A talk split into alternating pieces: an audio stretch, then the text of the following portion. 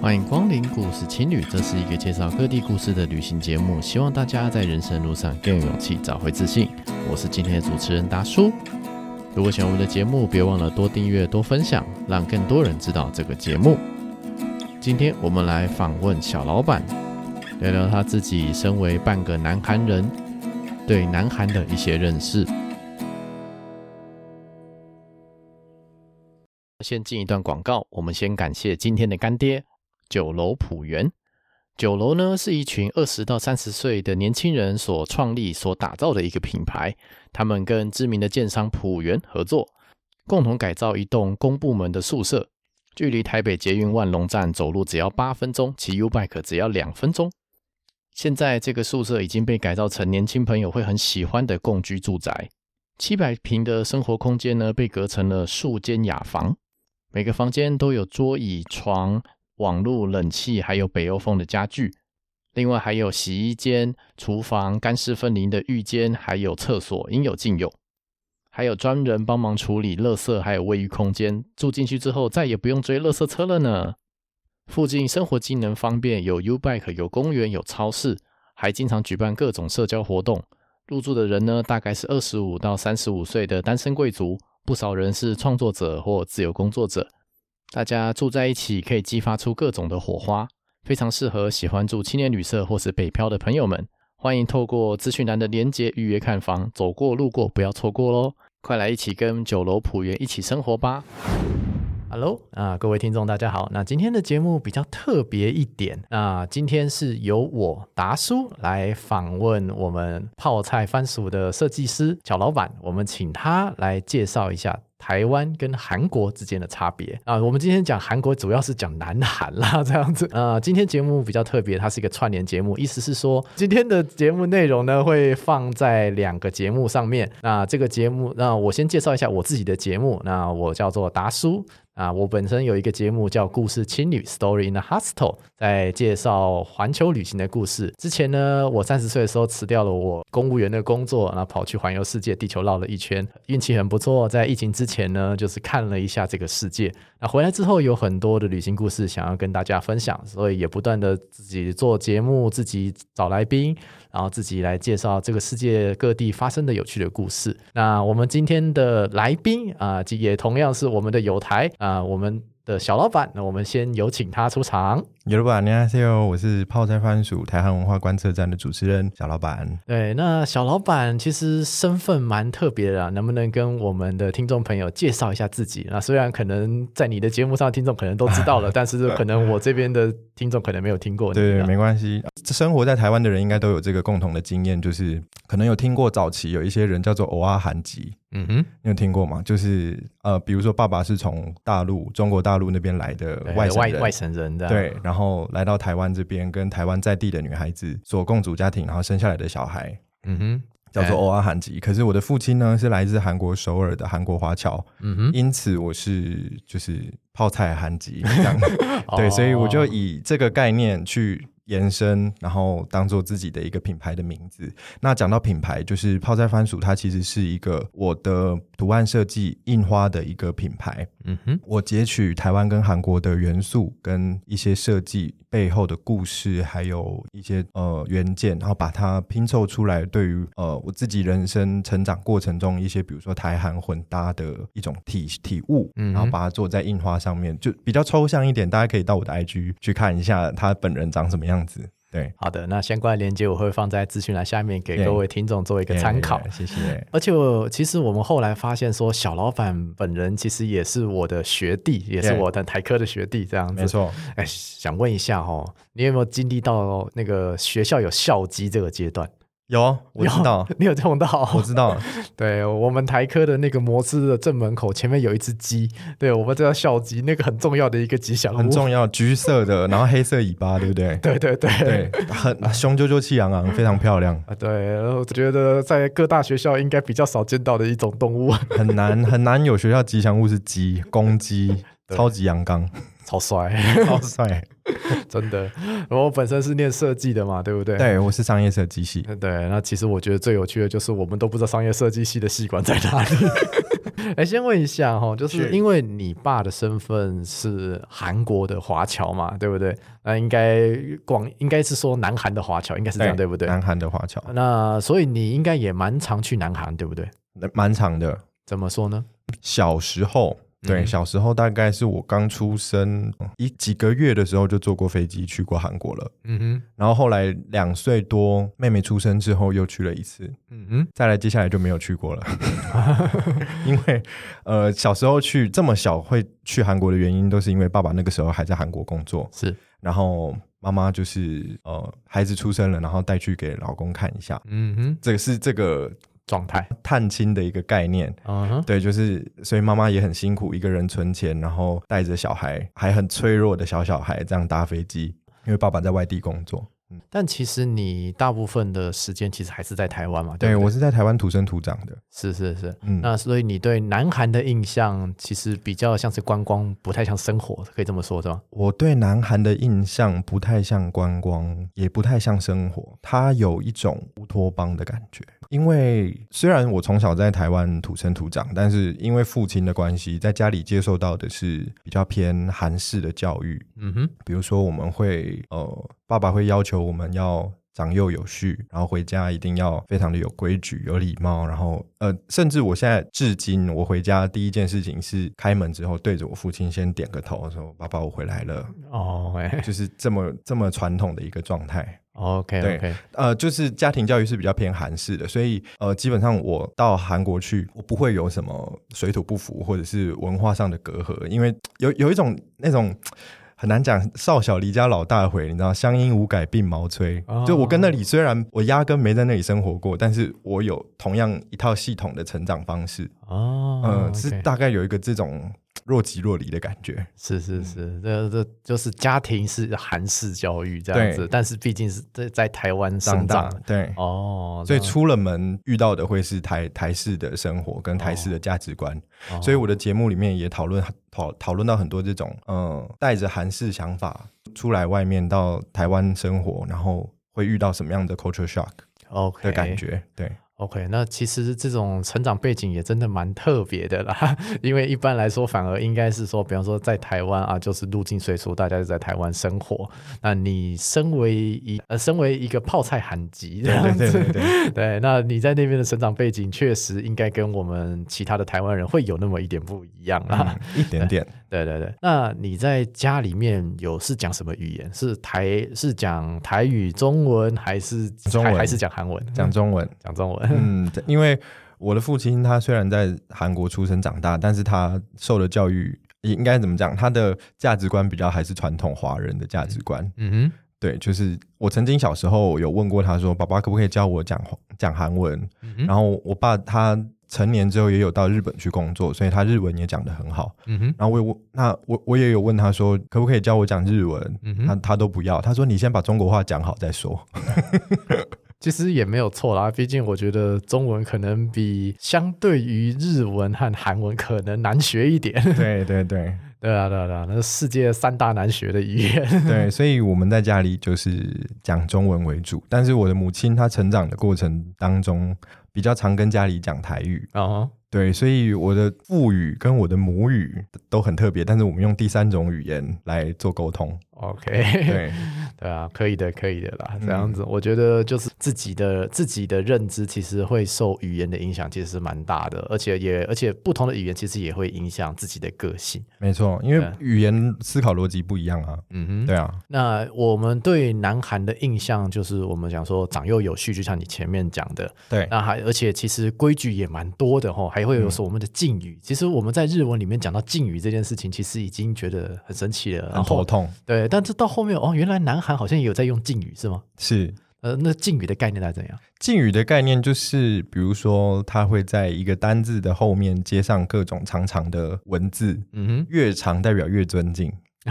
对，所以南韩人长呃，比如说呃，可能南韩的长辈，我我想可能北韩也会这样子，反正就是韩国的长辈们比较有一点年纪的人，他常常会讲年轻人说：“你话怎么只讲一半呢？”哦，对，就是你话怎么这么短呢？就是你一直是你没礼貌的意思。哦，OK OK，啊、所以有点像概念是那个概念有点像是说，那很高兴认识大家，然后你后面还加什么请多指教什么有的没的之类的，嗯、是不是？之类的敬语的这概念是这样。对。那你在，那你后来也是自己常常去南韩玩，然后就是在那边用韩语，对吧？对，在那边用韩语。哦，那你主要跑哪些地方呢？我其实跟首尔比较熟，哎。嗯嗯，我都在首尔混，而且我喜欢在江北，我不太喜欢去首尔的江南。大家对首尔江北跟江南有没有一点点概念？我记得他们有一个很重要的江叫汉江嘛，对对。然后到江北好像那个，我其实不知道江北有什么，因为我本身也没去过首尔，我知道它是设计之都。哦、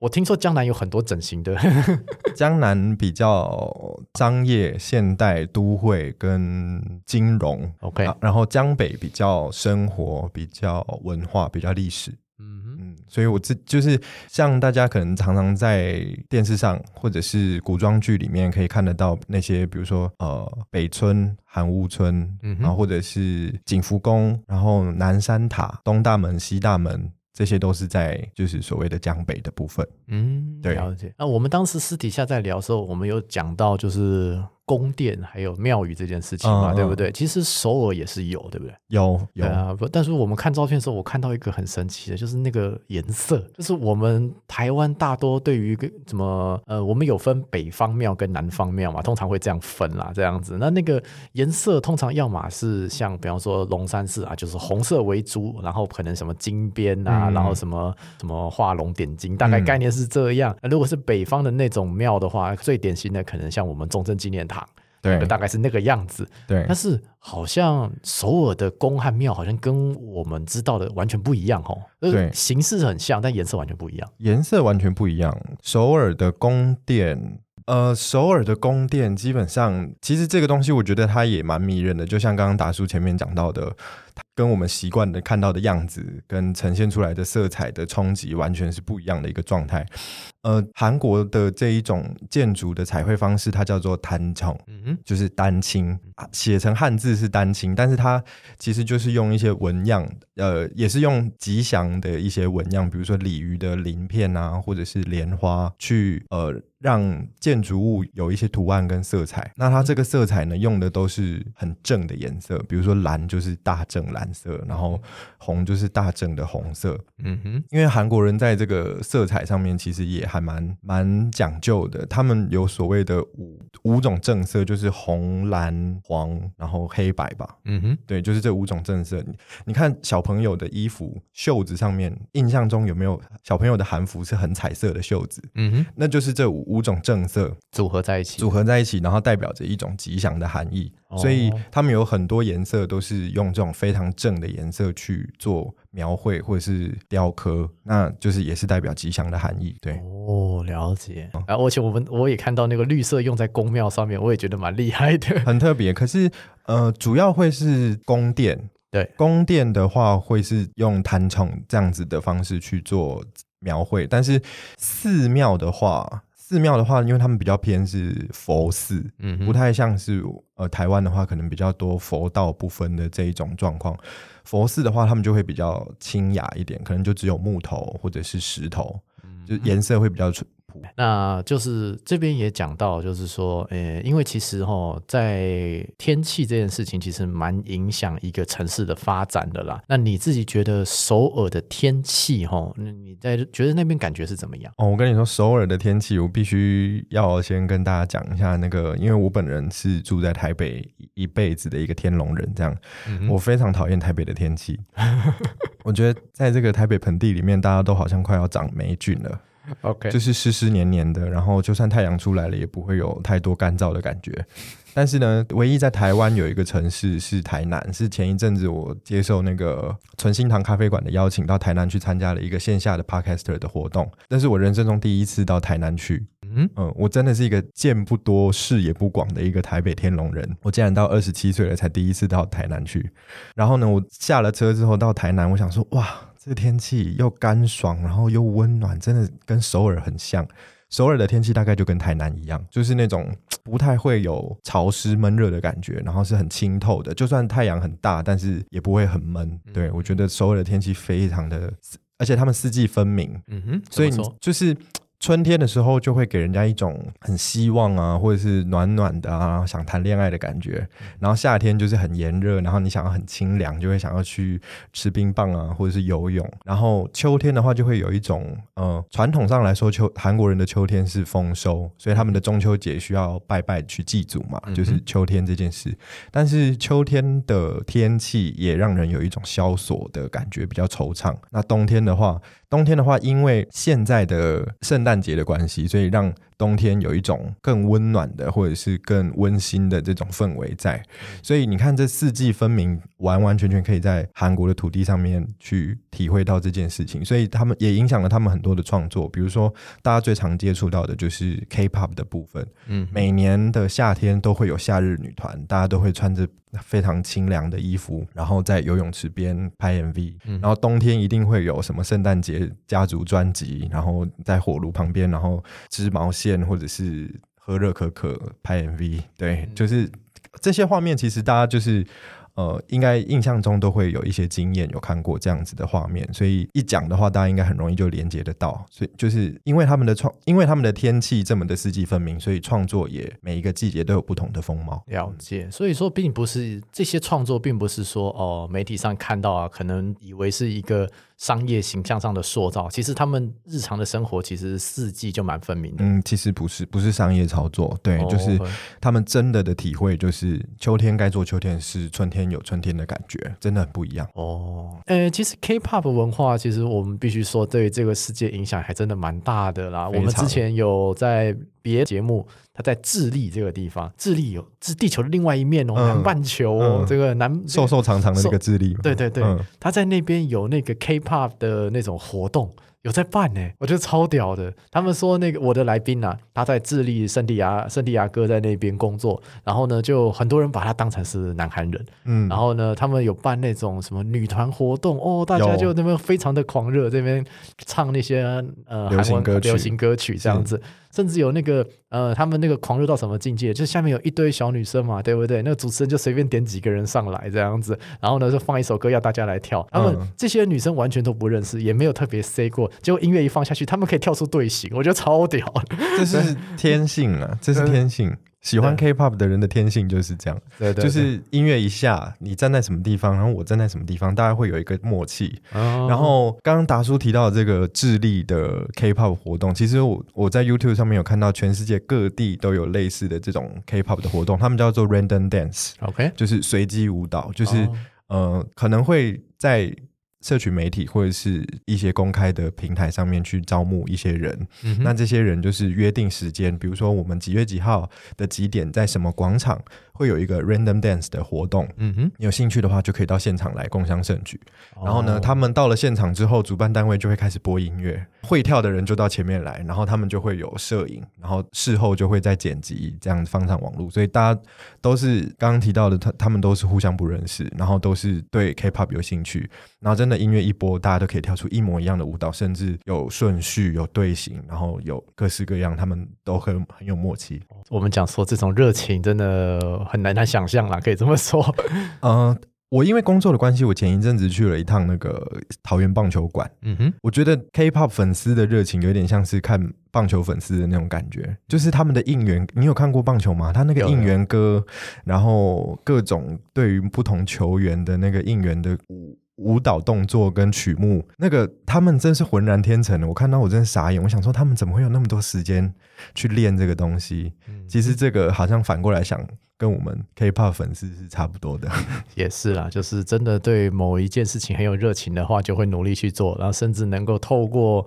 呃，类似的兴趣啊，找到自己的社群，认识新朋友。对对对对对对，对我们 Podcast 也是啊，同温层，同温层，有有个同温层在这样子。那其实 K-pop 文化，其实呃，相较于我们台湾的文化，其实就好像真的不太一样。我们我说实在，我们自己台湾做影视圈的，因为本身小老板也是在做影视创作的嘛，对，对不对？对。那你觉得就是南韩为什么可以这么厉害？那我们台湾这边好像我们自己看就啊，要支持国片吗？就是会有这种心态出现。嗯，我觉得台湾也有很多，我必须先肯定我们国家最近的努力，就是台湾也有很多很不错的制作单位，或者是很不错的创作者，大家都很努力的想要把呃软实力这一块推上高更高的巅峰。嗯哼，包含我们现在在做的 Podcast 也是软实力的一个部分。那为什么韩国的影视产业可以这么的发达的原因，我想有两个。第一个是呃，比如说政府的支持，这是一定的，就是他们有很多的经费，或者是政府有很多的方案，或是机会，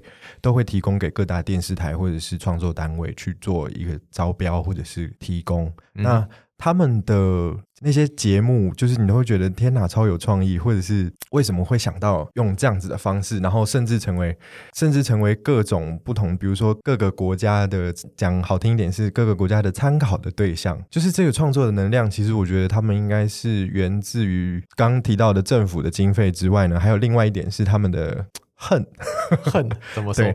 嗯，其实我觉得韩国民族是一个会让自己在恨意中成长的人，就是。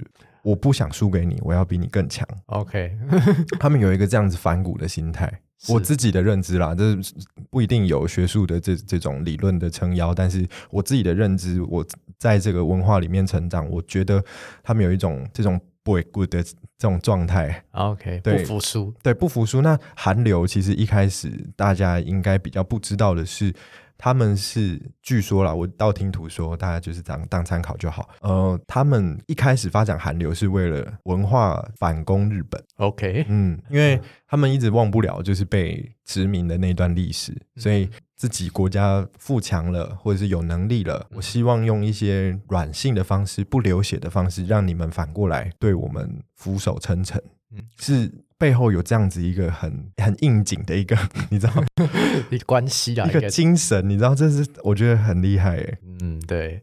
那讲到这边呢，我们就就开始聊一些可能有点严肃的话题，不过我们尽量尽量轻松聊，尽量轻松轻松。对对对，其实就是南韩跟台湾的历史背景其实蛮接近的。当年就是呃，我们台湾有被日本殖民过五十年，那南韩这边我翻记录好像是三十五年的问样子。嗯然后那段时间好像就是说，哎，日本人有把南韩人抓去做什么什么生化实验啊，嗯、然后什么慰安妇问题呀、啊，甚至就是什么在一个晚上，然后屠杀了他们整个南韩所有的贵族之类的故事，我听说是这样。嗯嗯，所以他们对南韩人对日本人有一个呃。基本的就就就南韩人对日本人的态度就跟我们台湾人对日本人的态度完全都不一样。同样是被殖民过，嗯、但是南韩人对日本好像就那关系就不算很好。甚至我们讲说在贸易上就，就呃日韩贸易战其实也打得蛮凶的。可能我们台湾人比较少知道，但是有在看商业的话可能会知道。对，那你这边自己觉得南韩对日本的这种关系，呃，大概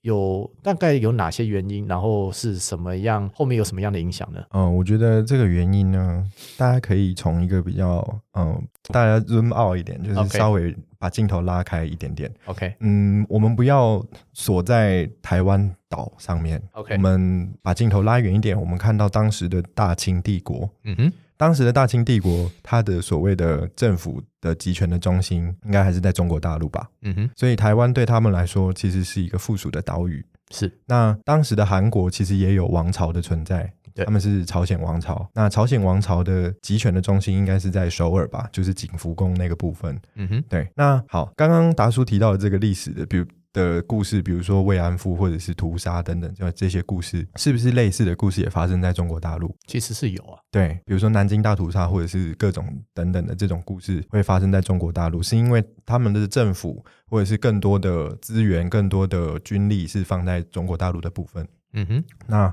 台湾呢，就是当时大清帝国的一个岛屿。嗯哼，如果把身份换过来，日本殖民的是韩国的济州岛，你觉得他们会去屠杀或者是侵占，或者是欺负他们吗？不太会。对，是因为当时就是在朝鲜半岛上面，呃，一样有政治的中心，一样有经济的中心，文化的中心等等，都是在首尔的那块土地上面。嗯哼，附属的岛屿当然对他们来说就是威胁就没有那么大，所以他们来占领了一个岛屿，占占领了台湾。当然，残忍的事情也可能有。但是对于历史上面我们学习到的这些比较大部分，我们可能看到的是日本人对于我们的建设，或者是怎么样去教导我们成为现代人。对，了解。就从这个这个观点，我倒是没有认真想过。不过我蛮喜欢听到这个观点的。是哈。那其实我就是日本人在南韩也留下了许多算是公共建设嘛。啊，那特那我觉得我们可以顺便来聊一下，就是首尔的地铁其实蛮厉害的，对不对？蛮厉害的，而且他们盖了很久，好像从一九七几年是吗？应该是吧？应该是吧？我记得一九七几年。大概台湾也是从那个时候开始要盖台北捷运啊，这样子要盖，可是真的盖起来是一九九五年啊，对啊，因为用地征收通常要搞很久嘛，真的很正常嘛。对，打叔你读土木的应该很清楚这个部分。啊、对对，小弟本正直土木技师，这样子，对对对，这这方面有很多的体会，真的。所以，嗯，可是韩国的铁路，韩国的应该是说地铁，针对地铁来讲的话，韩国的地铁他们因为发展的早，所以线路也。至今，大家看到可能九条、十条、十一条，很多非常密密麻麻的散布整个首尔的首都圈这样子。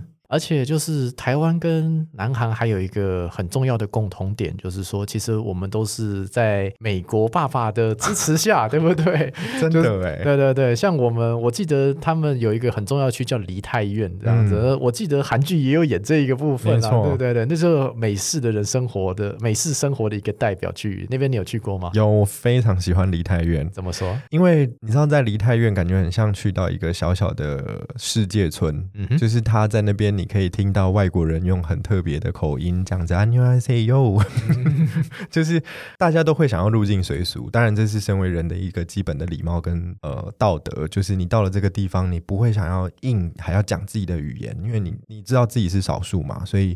大家会呃，一来可能韩流现在很流行，大家都会几句啊，你 I，say you come to me 的，都会一些这样子基本的问候。那外国人讲，呃，韩国也是外国人，但是欧美人士讲会更有一种特别的风味在。那梨泰院那个区域呢，它基本上都是所谓的欧美人士聚集的地方，比如说有很多特色的异国料理或者是酒吧，嗯、那都是外国人经营，然后非常的跟首尔其他的区域不太一样，嗯、因为首尔其他区域你看到可能还是比较多韩式风格的东西，比如说食物、料理、衣服等等的都是比较韩式的风格，但是在梨泰院那边，感觉你很像打开任意门，然后就是。一秒钟就穿梭到了国外的感觉，嗯，很特别。这个这件事情在我们台湾比较少见啦，这样子比较少见。对对对，一个专门的区域都是外国的东西，好像比较天母吧？天母，对啊，天母算，但是但是现在感觉也蛮 local 的。嗯、对对对，我们就。天母那边就是我们可能就是那种很美国人的感觉也比较少一点啦，就像是比方说台中有美村路，有就是跟美国也是有点关系啦。啊，美村路是啊，对，那个美村路的美是美国的美，我以为是美术的美。呃，没有，没有，那个是曾经就是台中嘛，就是中间是日治时期嘛，后来往外扩就是美军嘛，对不对？后来从化区越来越多嘛，就是民国后面越来越多。哦，是这样子，哦。对的，那个顺序是这样子的。对，不过那边就也没有说真的很美国了，没有，没有很美国。对对对，只是有这个名字，然后、哦、原来如此，上了一课哎。对对对，这种奇怪的历史这么特别多。谢谢学长。对 对对，我本虽然是做土木工程，但是本身是历史地挂的。嗯，我也是史地挂的，我好爱历史哦。这还可以聊很多啊，没有问题。我、嗯、那我们再往下聊，我们再来聊南韩人吧。那呃，南韩人他们就是呃，我自己觉得啦，我在旅行过程中，因为说实在的，南韩的护照也算好用，好用，所以就是去过很多地方都碰得到韩国人。应该呃都碰得到南韩人，对。但南韩人我觉得有个特色，就是当他们发现彼此是南韩人之后，他们就黏在一起了，然后就不太会管其他的观光客了，然后他们就自己就黏在一起，自己聊天，然后讲他们的韩文这样子，就是他们那种民族性嘛，就是很好像不太会那种呃自己一个人乱跑这种感觉。韩国人其实很不喜欢独立生活，你看演艺圈里面那么多团体就知道。韩国人其实是很喜欢打团体战的。哦，对，他们好像也真的很难那种独立歌手出来。我们也很，我们也没有听，我们也没有听过太多那种没有太多南韩的独立歌手。独立歌手会红的不容易，对，除非很强，要么就是很不红。像像 IU 或者是 Rain 这种，要么就是大天王、大天后，对对，要么就是真的你可能比较少听过这样子。嗯哼，那南韩人喜欢打团体战这件事情，也可以延伸到食物、吃东西上面。嗯哼。南韩人吃东西就是你，你知道他们在进食、他们在用餐的时候，很不喜欢一个人自己吃饭。嗯哼，达叔，你喜欢一个人自己吃饭吗？我蛮常一个人吃饭的，我也蛮常。呃，我喜欢一个放空的时间，就是我跟自己跟自己相处，或者是看我自己喜欢的电视，然后看 YouTube 等等的，就是自己放空，然后跟食物对话，然后享受那个食物的美味。但是南韩人很喜欢大家一群。哦，我们一起去吃饭吧，然后就整个部门消失，或是整个社团聚餐，他们超爱聚餐，而且聚餐是那种就是二三十人那种长桌的聚餐。对，但是平常吃饭的时候也会是至少三个人或四个人一桌一起吃饭，嗯、因为你一个人吃饭的话，你想一下，我们可能在韩剧上面会看到的画面，一个人吃饭，要么失恋，要么被倒会，要 么离职。对，然后就是这种哀哀苦的状态，你才会一个人吃饭。对，所以对于他们来说，落单是很丢脸的一件事情。嗯哼，对，所以他们很喜欢有伴的感觉。所以可能在人生地不熟的地方，哦，遇到会讲韩国话的人，我就哦，好赞。甚至呃，他们到台湾来，没有同样来自于就是韩，比如说韩国的交换学，因为我在我在大学的时候也是。参加就是交换学生的那个社团，那因为我会讲一点韩国话，然后他们听到接待他们的学生会讲韩国话，超级开心，感觉好像他乡遇故知的那种感觉，你知道，就是就算是外国人跟他们讲韩国话，他们也会非常的有归属感，然后什么事情都黏着你，就像刚刚大叔提到的，真的。哦，我的电灯泡不亮了，哪里可以买电灯泡？也要传讯息跟我讲。哦，这种就是无论大小事情，他都会跟你想要黏在一起取得联系，这样子。哦、嗯，安全感吧，我觉得有可能，有可能。对对，讲到这个，真的是这样讲，好像也真的是哎，就是我之前在墨西哥坎昆，这个是一个呃美国大学生票选就是第一名的毕业旅行景点。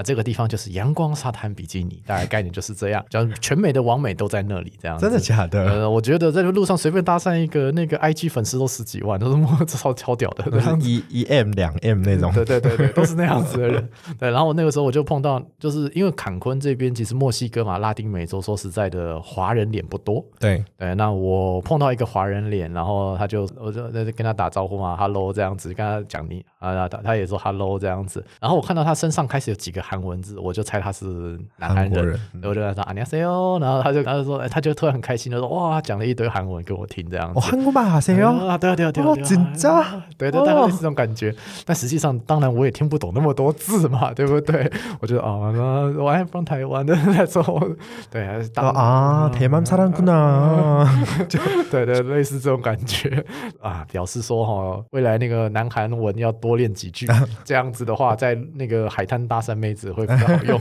比较好交朋友啦，啊，对对对对对，有道理有道理。对啊，好，那既然聊到吃饭这件事情，那我们顺便来聊聊就是南韩的美食好了。那先问第一个问题，你会泡菜吗？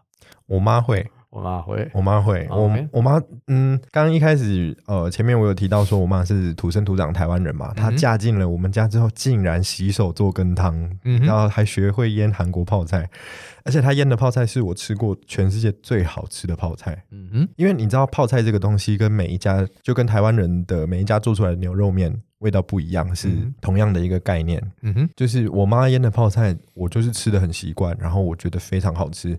然后你你知道我吃泡菜吃成精了，你知道从小到大，我妈要试试泡菜试味道，就会先拿一片给我吃。然后我就说今年的不对，今年的有点咸，今年的脱水脱不够，今年的辣椒粉可以再多一点。你是不是没加葱？就是这些东西，我都可以透过我的舌头来告诉他应该怎么调整。哦，所以吃泡菜这件事情，我现在长大之后跟朋友出去吃饭，我只要吃韩国料理，如果那家店里的泡菜是用罐头泡菜，我一吃就吃得出来。哦，OK，因为很多人你没有办法从韩国批真的生鲜的泡菜嘛，或者是自己店家做也不太可能。很多人都是买现成的韩国泡菜，看起来有个样子，但是事实上它是罐头，或者是那种比较大包装的那种。那一吃就知道那个防腐剂跟味精啊、盐巴的味道都不太对。这种敏感度我就没有，我真的蛮厉害的。对啊，就是从从小吃泡菜长大，就会对泡菜有一种 熟悉的感觉，哪里变了都知道。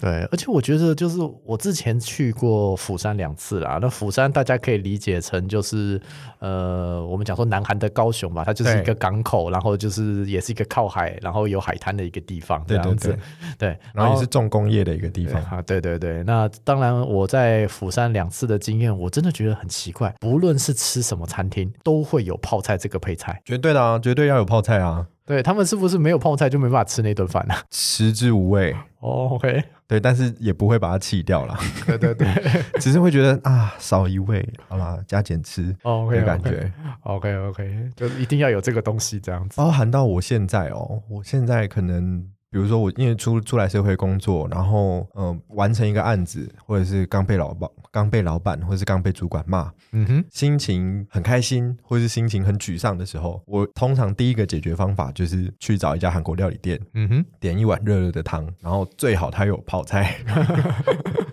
然后最好要好吃的泡菜，最好要好吃的泡菜，然后我吃完那顿饭，我就会觉得，嗯，肯찮 아。 看定的，没事。OK，OK，对，有时候吃饭是一个很重要的舒压，这样。民以食为天，没错，真的。哎，那居然都聊到这边，那顺便来问问，就是韩国烤肉吧。对，我韩国炸鸡好像也蛮有名的。我们先聊烤肉。好，那个呃，我家那边在那个信义计划区那边有个转角，嗯、那个站着吃烤肉。嗯，说实在也开了几年了，但是我常常不懂那什么就那个站着吃烤肉到底是怎么一回事。像你吃过那一家吗？老实说。呃，对我来说，呃，毕竟信义区是我的家，你的地盘，对对对，是我的地盘。对我来说，很多大品牌的东西来来去去，嗯，所以那种大品牌的我大多不想要进去吃，那不是我的生活，嗯、那是一个佛观光客，有点那种感觉是这样，嗯、就是你家旁边有一兰拉面，但是你绝对不想去吃，因为那感觉你去吃了就背叛自己的家乡。我懂，你会去吃巷弄的那种小店。对，对我来说最好吃的是站着吃烤肉旁边那家凉面。太幽默了吧？对 对，都不开不开玩笑，那那个才是我的家乡味，吃了二十几年，那个才叫那才是家乡味。可是大家都去吃站着吃烤肉，对，然后看外面的排队，那那他们就是我对我来说，我我有点难理解啦。当然我知道那很红啦，很红。那那你那边那个这家店是原本南韩就有吗？对，那家店其实我我跟你说，我真的是我记得在我一二年吧，嗯哼，二零一二年，然后去韩国。那时候是一个青少年去韩国的时候，嗯、然后那一次去，我在新村这个地方就有发现这一家店，嗯、然后那个时候会觉得，哼，看招牌，我想说站着吃烤肉，谁会站着吃烤肉那么累？嗯哼，可是殊不知那家店已经在那边屹立不摇五十几年。OK，然后也呃，除了是本地人会吃，观光客也慕名而来。嗯哼。就是非常络绎不绝的一家店，然后呃不久之后，他好像就来台湾开了分店，嗯哼，就是那一家哦，一模一样，他只是就是在台湾开了分公司这样子哦，对，OK，但是我自己其实也没有去吃过，我不知道它的味道跟新村的是不是一样。但是我光看到那个招牌，就是一点时代感都没有，我就觉得很不想走进去吃，因为它好新哦，就是太新了，太新了就不太对。然后那个条纹红蓝，就是怎么可以鲜艳成那样？不对啊。那还有再来是说炸鸡这样子，嗯、对，那个南韩的炸鸡真的很有名吗？我觉得还好哎，OK，有名是有名，但是好吃这件事情我觉得还好，Okay. 我反而比较喜欢吃顶顶 KK，OK OK，嗯，我自己喜欢吃吃那个牌子的。哦，oh, 但是韩国的炸鸡我自己觉得，我觉得韩式的那个酱还不错啦，韩式的酱还不错，可是韩式的肉偏干。它就是外面的酱弄得湿湿的，然后稠稠的。可是肉我觉得没有台湾的炸鸡好吃。哦，台湾的炸鸡还有油哎，对，就是要吃那个油，很鲜美哎。就是韩国的炸鸡很干呐，它除如果它你把酱都拿掉，它其实没有很没有很好吃。OK，就是这可能当然各家调味有点落差，嗯、不过就每个人喜欢的点不太一样，每个人喜欢的点不太一样。可是关于炸鸡啤酒为什么会这么红这件事情，其实我觉得，呃，一来是偶像剧的行销炒作，嗯哼，然后二来是就有点类似我们台湾人会吃咸酥鸡跟啤酒的这个概念，就是真的很日常，然后真的很 chill。对，就是会很爽。你吃了之后就是开心、啊人，人生不就这样吗？哪哪哪还有什么？真的，嗯，就会很糗。对，我们结束之后，咱们咱们录完节目之后去找个炸鸡店，找，找，找个炸鸡店吃两杯。那南韩人平常下班的娱乐方式，你这边有什么样的理解呢？哦，我觉得在南韩最好的一个娱乐方式，除了吃饭之外呢，最好的一个一种娱乐方式就是练歌房，韩文叫노래방。 什么东西？就是 KTV 独立包厢吗？小包厢，不会到太大大概就三五个人，五六个人。大当然也有大包厢，就是像前叉或是好乐叉那种大包厢也是有。可是韩国的练歌房，它比较偏，你知道 MIDI 编曲吗？就是。呃，我大概知道，背景音乐很阳春的那种，是，然后就是那么阳春，然后才会让人感觉更接地气的感觉，就所谓洗脑歌的那种感觉嘛。就是你知道点点出来都是现在很流行的音的那种流行歌曲，然后巴拉歌、口水歌、偶像唱的一头热的那种歌，但是大家唱的开心哦，但是大家唱的开心，然后里面一定会有假发，里面一定会有沙林、有铃鼓，然后所有的人进去就会跟疯了一样，发泄自己一整天的。压力，我在韩，我在台湾也有找到过一些韩国人开的练歌房，嗯哼，真好玩，嗯，真真的很像回到韩国的感觉，真好玩。就是你进去点了那些自己熟悉的歌，然后就跟疯子一样，可能三五好友就是一起对这些歌都非常有共鸣的人，你就会随着音乐，然后两三个小时就这样过去了，然后出来就会少虾但是会觉得值回票价。嗯对这年头咱们讲的就是一个爽。没错就是爽。所以在韩国的比如说消遣娱乐我觉得罗列榜练歌房这个是一定要提到的嗯对了解。讲到共鸣后最近大家最有共鸣的我觉得就是鱿鱼游戏。Oh my god 对那个戏真的是红的很夸张啊然后红到让人现在有点腻了。对对对太多对，我们录节目的时间是万圣节这段时间，那这段时间其实我相信已经有看到许多那种不论活动或者是那种行销，都是跟鱿鱼游戏有关系的。然后就开始 cosplay 啊，对啊，红衣服啊，面黑面具啊，就啊。那你小时候有玩过那些游戏吗？一二三木头人好像有。嗯，因为其实那个口令是，呃，你不讲其实会有点忘记，但是其实没有忘记的这个存在。嗯哼，你知道就是，OK，对，他他被炒作起来之后才想起来，哦，真的有这么一个东西耶，就是我记得它。然后很久没有想起他了，这样子。哦，OK，对，一二三木头人比较有印象，其他的画片吧，就是孔刘，孔刘在地铁站跟男主角打的那一个。哦，那个有点类似台湾的豆豆片。对对，然后那个豆片，我记得台湾人的豆片好像会用火烧，对不对？那种我们讲说用塑胶的，对对对对，那种感觉比较不一样。对，我们是用塑胶的，然后会在地上一点一点推，一点点推。嗯，可是韩国人玩的是。从天上打，天上往下打，然后让对手翻过来就输了，这样子。嗯，对。啊，有点有点不一样的游戏，有点不太一样，但是情感应该是类似的吧。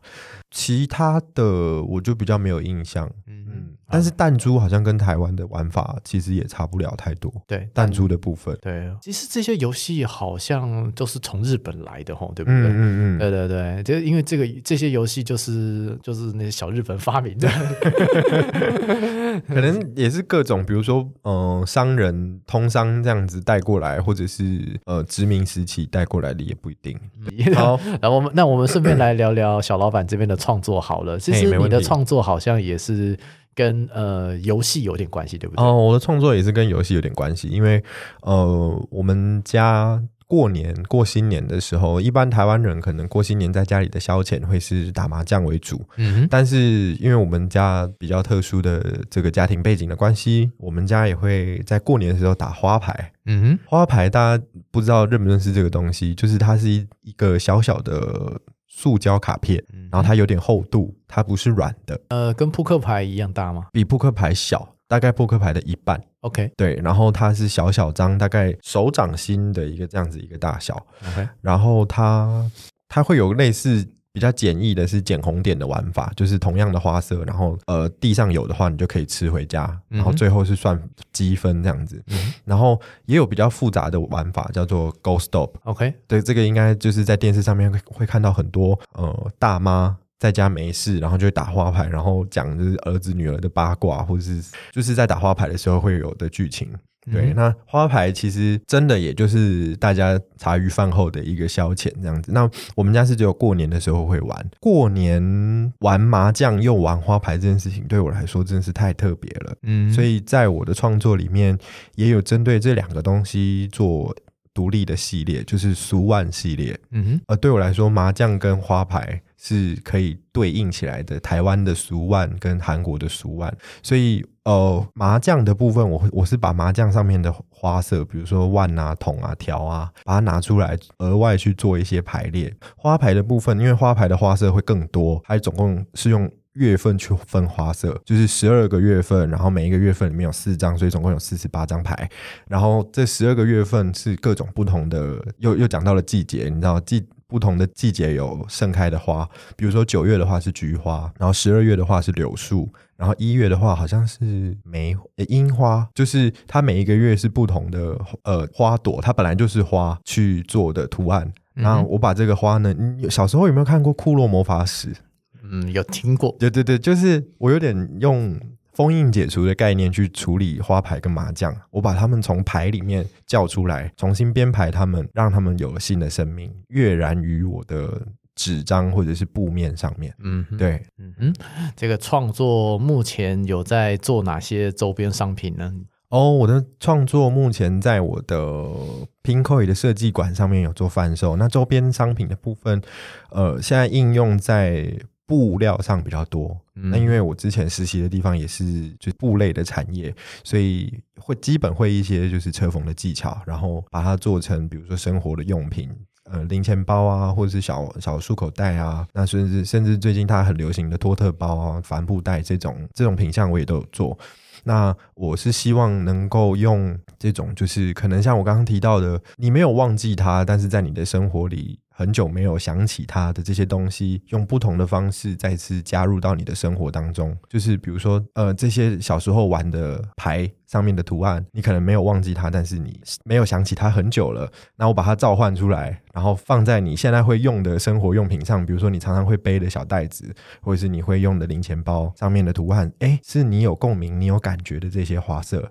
就会让你的生活更增添一些不同的乐趣。嗯，好的。那相关的一些周边商品，那我会放在资讯栏下面给各位听众做一个参考。哎，好。那如果说我们对于南韩的文化啊，或者是相关的一些讯息有兴趣的话呢，我们怎么样找到小老板呢？呃，可以到刚刚我们一直在讲的下面的资讯栏去找到我的 IG，或者是找到我的脸书等等的。那如果你想要自己搜寻的话，你就可以搜寻 Kimchi Kokuma。就是泡菜番薯的韩文，把它拼成英文是 K I M C H I，然后 Kokuma 是 K O K U M A，就可以找到我啦，Kimchi Kokuma。OK，好，谢谢我们的小老板。那如果小老板这边的听众想要听更多旅行的节目的话，也可以来我这边故事情侣 Story in the Hostel 这边可以听听看世界各地旅行的故事。我的节目宗旨其实就是从头到尾都一样，就是从第一集到现在第一百三十集，大概概念都一样，就是希望大家更有勇气找回自信啊！希望今天的节目对大家有一些收获，也谢谢小老板精彩的分享。哎，卡布萨米达，对，那这边跟各位听众说声再见喽，拜，拜,拜。拜妞，拜拜。身为半个韩国人的小老板，他自己观察南韩的角度，其实比一般的台湾人或是南韩人都还要特别。我们一般出国旅行，会观察这些地方有什么我们没有的，但能够观察到这些地方没有什么我们有的东西，其实那是非常厉害的事情。希望大家未来旅行可以用这个视角来观察其他的地方。希望今天的故事对大家有一些小小的启发。如果喜欢我们的节目，欢迎来我们的 Instagram Story in the Hostel 故事情侣来听听更多旅行者的故事。祝福大家在人生的路上更有勇气，找回自信。这里是故事情侣，我们下一期节目再见，拜拜。